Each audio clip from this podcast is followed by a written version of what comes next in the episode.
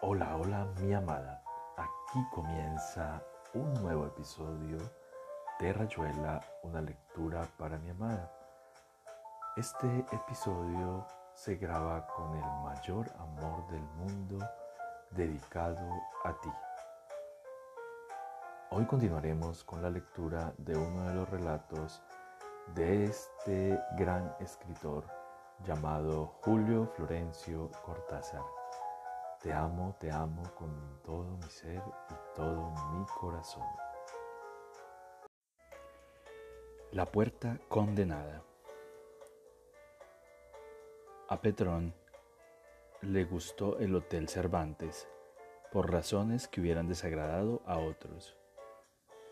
Era un hotel sombrío, tranquilo, casi desierto. Un conocido del momento se lo recomendó cuando cruzaba el río en el vapor de la carrera, diciéndole que estaba en la zona céntrica de Montevideo. Petrón aceptó una habitación con baño en el segundo piso, que daba directamente a la sala de recepción. Por el tablero de llaves en la portería supo que había poca gente en el hotel.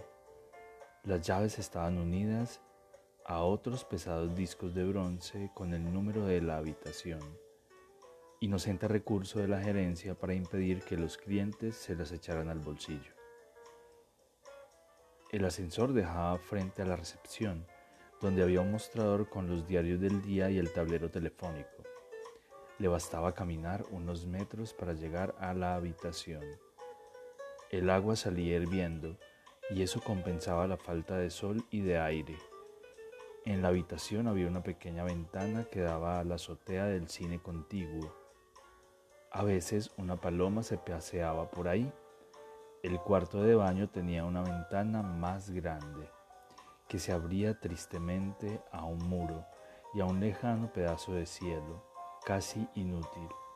Los muebles eran buenos, había cajones y estantes de sobra, y muchas perchas, cosa rara. El gerente resultó ser un hombre alto y flaco, completamente calvo. Usaba anteojos con armazón de oro y hablaba con la voz fuerte y sonora de los uruguayos. Le dijo a Petrone que el segundo piso era muy tranquilo y que en la única habitación contigua a la suya vivía una señora sola, empleada en alguna parte, que volvía del hotel a la caída de la noche Petrone la encontró al día siguiente en el ascensor. Se dio cuenta de que era ella por el número de la llave que tenía en la palma de la mano, como si ofreciera una enorme moneda de oro. El portero tomó la llave y la de Petrone para colgarlas en el tablero y se quedó hablando con la mujer sobre unas cartas. Petrone tuvo tiempo de ver que era todavía joven, insignificante y que se vestía mal como todas las orientales. El contrato con los fabricantes de mosaicos llevaría más o menos una semana. Por la tarde Petrone acomodó la ropa en el armario, ordenó sus papeles en la mesa y después de bañarse salió a recorrer el centro mientras se hacía hora de ir al escritorio de los socios. El día se pasó en conversaciones, cortadas por un copetín en Positos y una cena en casa del socio principal. Cuando lo dejaron en el hotel eran más de la una. Cansado, se acostó y se durmió enseguida. Al despertarse eran casi las nueve, y en sus primeros minutos en que todavía quedan las obras de la noche y del sueño, pensó que en algún momento lo había fastidiado el llanto de una criatura. Antes de salir, habló con el empleado que atendía la recepción y que hablaba con acento alemán. Mientras se informaba sobre líneas de ómnibus y nombres de calles, miraba distraído la gran sala en cuyo extremo estaban las puertas de su habitación y la de la señora sola. Entre las dos puertas había un pedestal con una nefasta réplica de la Venus de Milo.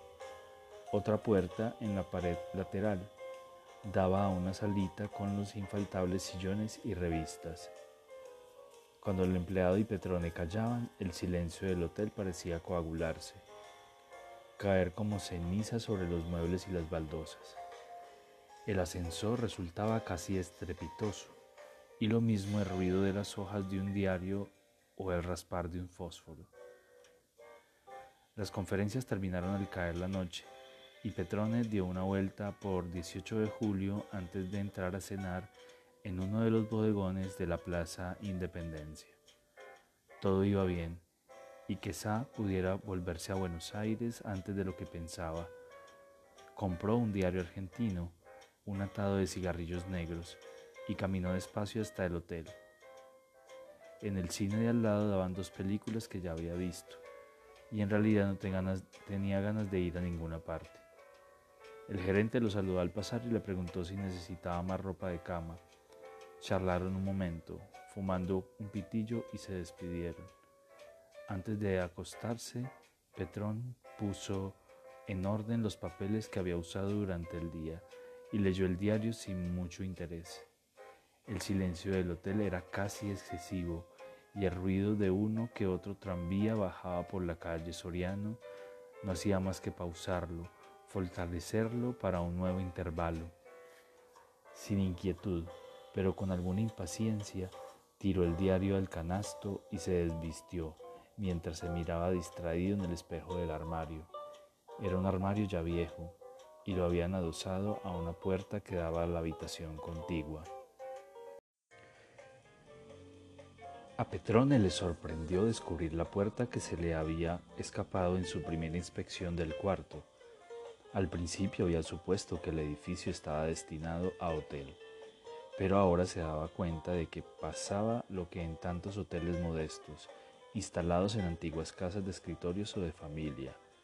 Pensándolo bien, en casi todos los hoteles que había conocido en su vida, y eran muchos, las habitaciones tenían alguna buena alguna puerta condenada, a veces a la vista, pero casi siempre con un ropero, una mesa o un perchero delante.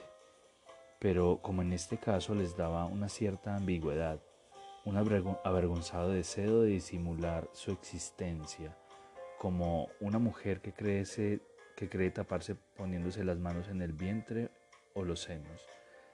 La puerta estaba ahí, de todos modos, sobresaliendo del nivel del armario. Alguna vez la gente había entrado y salido por ella, golpeándola, entornándola, dándole una vida que todavía estaba presente en su madera tan distinta de las paredes. Petrone imaginó que del otro lado habría también un ropero y que la señora de la habitación pensaría lo mismo de la puerta. No estaba cansado, pero se durmió con gusto. Llevaría tres o cuatro horas cuando lo despertó una sensación de incomodidad, como si algo ya hubiera ocurrido, algo molesto e irritante. Encendió el velador, vio que eran las dos y media y apagó otra vez. Entonces oyó en la pieza de al lado el llanto de un niño. En el primer momento no se, no se dio bien cuenta. Su primer movimiento fue de satisfacción. Entonces era cierto que la noche antes un chico no lo había dejado descansar. Todo explicado, era más fácil volver a dormirse. Pero después pensó en lo otro se sentó lentamente en la cama, sin encender la luz, escuchando. No se engañaba, el llanto venía de la pieza de al lado. El sonido se oía a través de la puerta condenada se localizaba en ese sector de la habitación al que correspondían los pies de la cama, pero no podía ser que en la pieza de al lado hubiera un niño. El gerente había dicho claramente que la señora vivía sola, que pasaba casi todo el día en su empleo. Por un segundo se le ocurrió a Petrone que tal vez esa noche estuviera cuidando al niño de alguna parienta o amiga.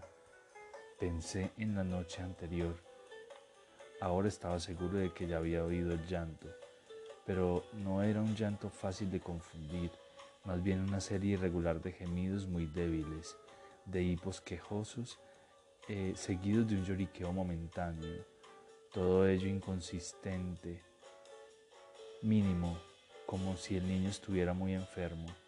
Debía ser una criatura de pocos meses, aunque no llorara como con la estridencia y los repentinos cloqueos y ahogos de un recién nacido. Petrón imaginó a un niño, un varón no sabía por qué, débil y enfermo, de cara consumida y movimientos apagados. Eso se quejaba en la noche, llorando pudoroso, sin llamar demasiado la atención. De no estar allí, la puerta condenada, el llanto no hubiera vencido las suertes espaldas de la pared. Nadie hubiera sabido que en la pieza de al lado estaba llorando un niño. Por la mañana Petrone lo pensó un rato y mientras tomaba el desayuno y fumaba un cigarrillo. Dormir mal no le convenía para su trabajo del día. Dos veces se había despertado en plena noche y las dos veces a causa del llanto. La segunda vez fue peor, porque a más del llanto se oía la voz de la mujer que trataba de calmar al niño. La voz era muy baja, pero tenía un tono ansioso que le daba una calidad teatral, un susurro que atravesaba la puerta con tanta fuerza como si hablara a gritos. El niño cedía por momentos al arrullo, a las instancias. Después volvía a empezar con un leve quejido entrecortado, una inconsolable congoja. Y de nuevo la mujer murmuraba palabras incomprensibles, el encantamiento de la madre por acallar al hijo atormentado por su cuerpo o su alma, por estar vivo o amenazado de muerte. Todo es muy bonito, pero el gerente me macaneó pensaba Petrone al salir de su cuarto. Lo fastidiaba la mentira y no lo disimuló. El gerente se quedó mirándolo. Un chico, usted se habrá confundido. No hay chicos pequeños en este piso. Al lado de su pieza vive una señora sola. Creo que ya se lo dije. Petrone vaciló antes de hablar. O el otro mentía estúpidamente, o la acústica del hotel le jugaba una mala pasada. El gerente lo estaba mirando un poco de soslayo, como si a su vez lo irritara la protesta. A lo mejor me cree tímido y que ando buscando un pretexto para mandarme mudar. Pensó, era difícil, vagamente absurdo, insistir frente a una negativa tan rotunda. Se cogió de hombros y pidió el diario. Habré soñado, dijo molesto, por tener que decir eso a cualquier otra cosa o cualquier otra cosa. El cabaret era de un aburrimiento mortal y sus dos anfitriones no parecían demasiado entusiastas, de modo que a Petrone le resultó fácil alegar el cansancio del día y hacerse llevar al hotel. Quedaron en firmar los contratos al otro día por la tarde. El negocio estaba prácticamente terminado. El silencio en la recepción del hotel era tan grande que Petrone se descubrió a sí mismo andando en puntillas. Le habían dejado un diario de la tarde al lado de la cama. Había también una carta de Buenos Aires. Reconoció la letra de su mujer. Antes de acostarse estuvo mirando el armario y la pie y la parte sobresaliente de la puerta. Tal vez si pusiera sus dos valijas sobre el armario, bloqueando la puerta, los ruidos de la pizca de al lado disminuirían.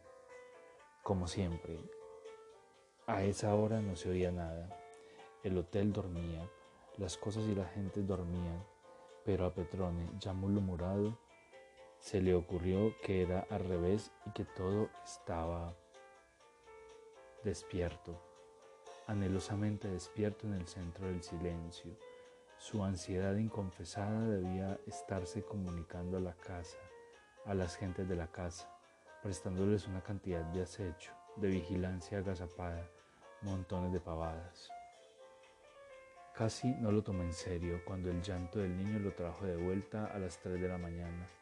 Sentándose en la cama se preguntó si lo mejor sería llamar al sereno para tener un testigo de que en esa pieza no se podía dormir.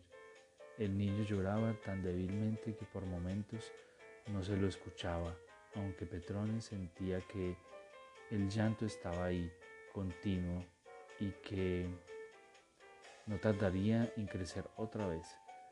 Pasaban 10 o 20 lentísimos segundos, entonces llegaba un tipo, un hipo breve, un quejido apenas perceptible que se prolongaba dulcemente hasta quebrarse en el verdadero llanto.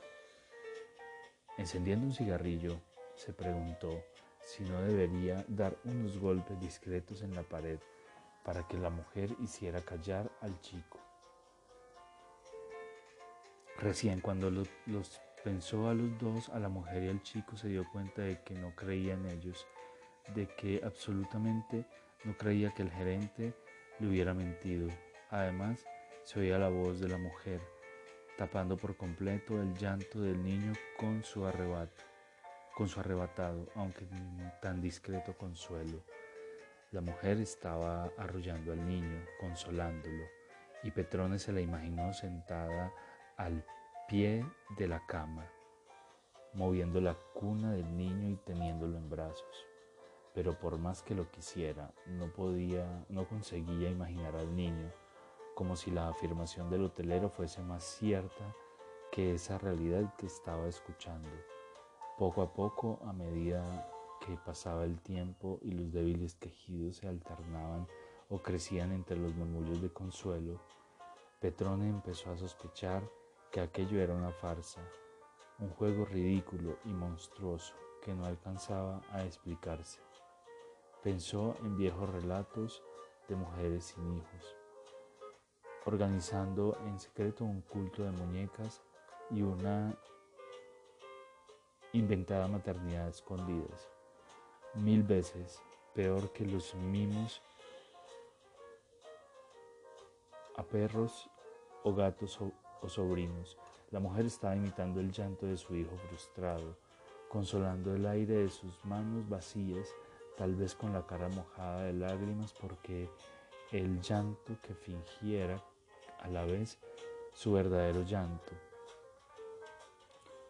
su grotesco dolor en la soledad de una pieza de hotel protegida por la indiferencia y, la madrugada.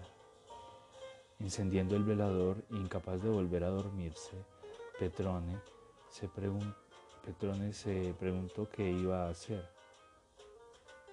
Su mal humor era maligno, se contagiaba de ese ambiente donde de repente todo se le antojaba eh, truncado, hueco, falso, el silencio, el llanto, el arrullo, lo único real de esa hora entre, entre noche y día y que lo engañaba con su mentira insoportable.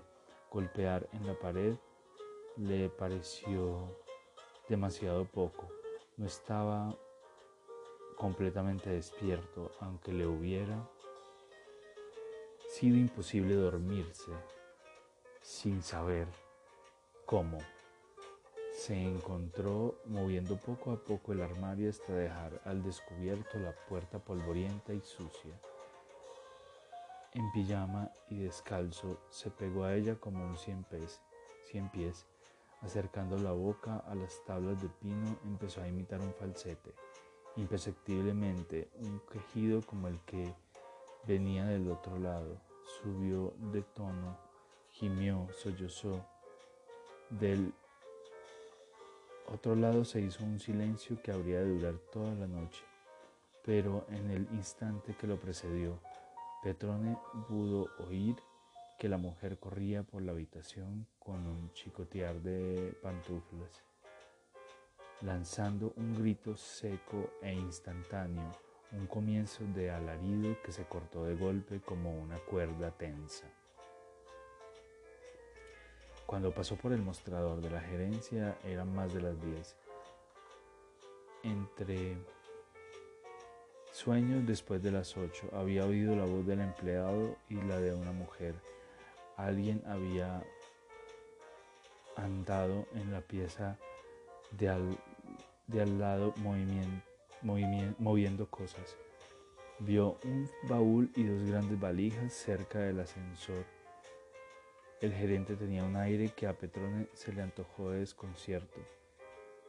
¿Durmió bien anoche? le preguntó con el tono profesional que apenas disimulaba la indiferencia. Pero se encogió de hombros, no quería insistir cuando apenas le quedaba por pasar otra noche en el hotel. De todas maneras, ahora va a estar más tranquilo, dijo el gerente, mirando las valijas. La señora se nos va a mediodía. Esperaba un comentario y Petrón lo ayudó con los ojos. Llevaba aquí mucho tiempo y se va así de golpe. Nunca se sabe con las mujeres. No, dijo Petrone, nunca se sabe.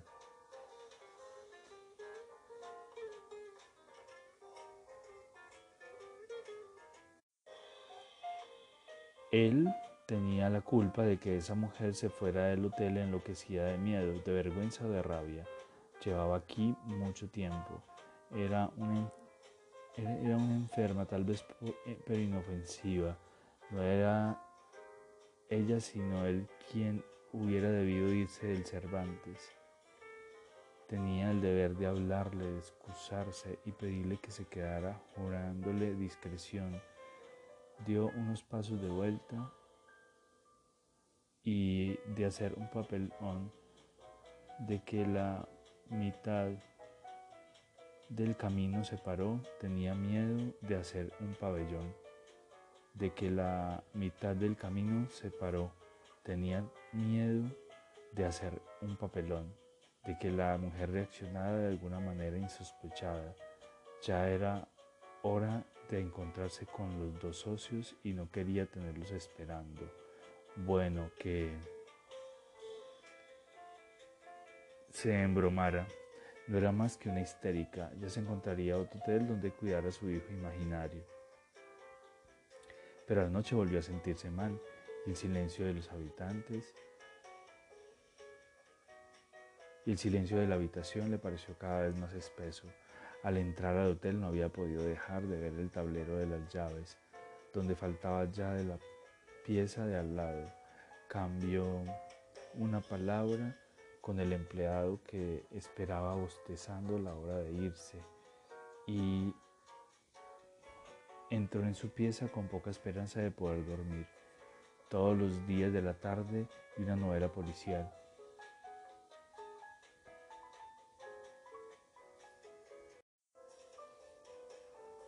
Tenía los diarios de la tarde y una novela policial. Se entretuvo arreglando sus valijas, ordenando sus papeles. Hacía calor y abrió de par en par la pequeña ventana.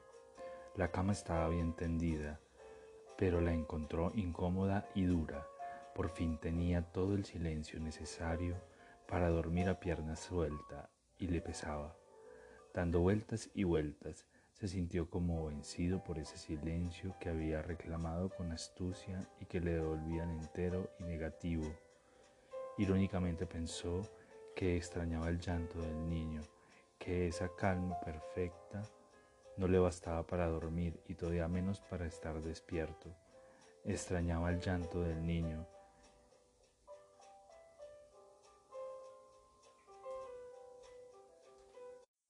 y cuando mucho más tarde lo oyó, débil pero inconfundible a través de la puerta condenada, por encima del miedo, por encima de la fuga en plena noche, supo que estaba bien y que la mujer no había mentido. No había mentido, no se había mentido al arrullar al niño, al querer que el niño se callara para que ellos pudieran dormirse.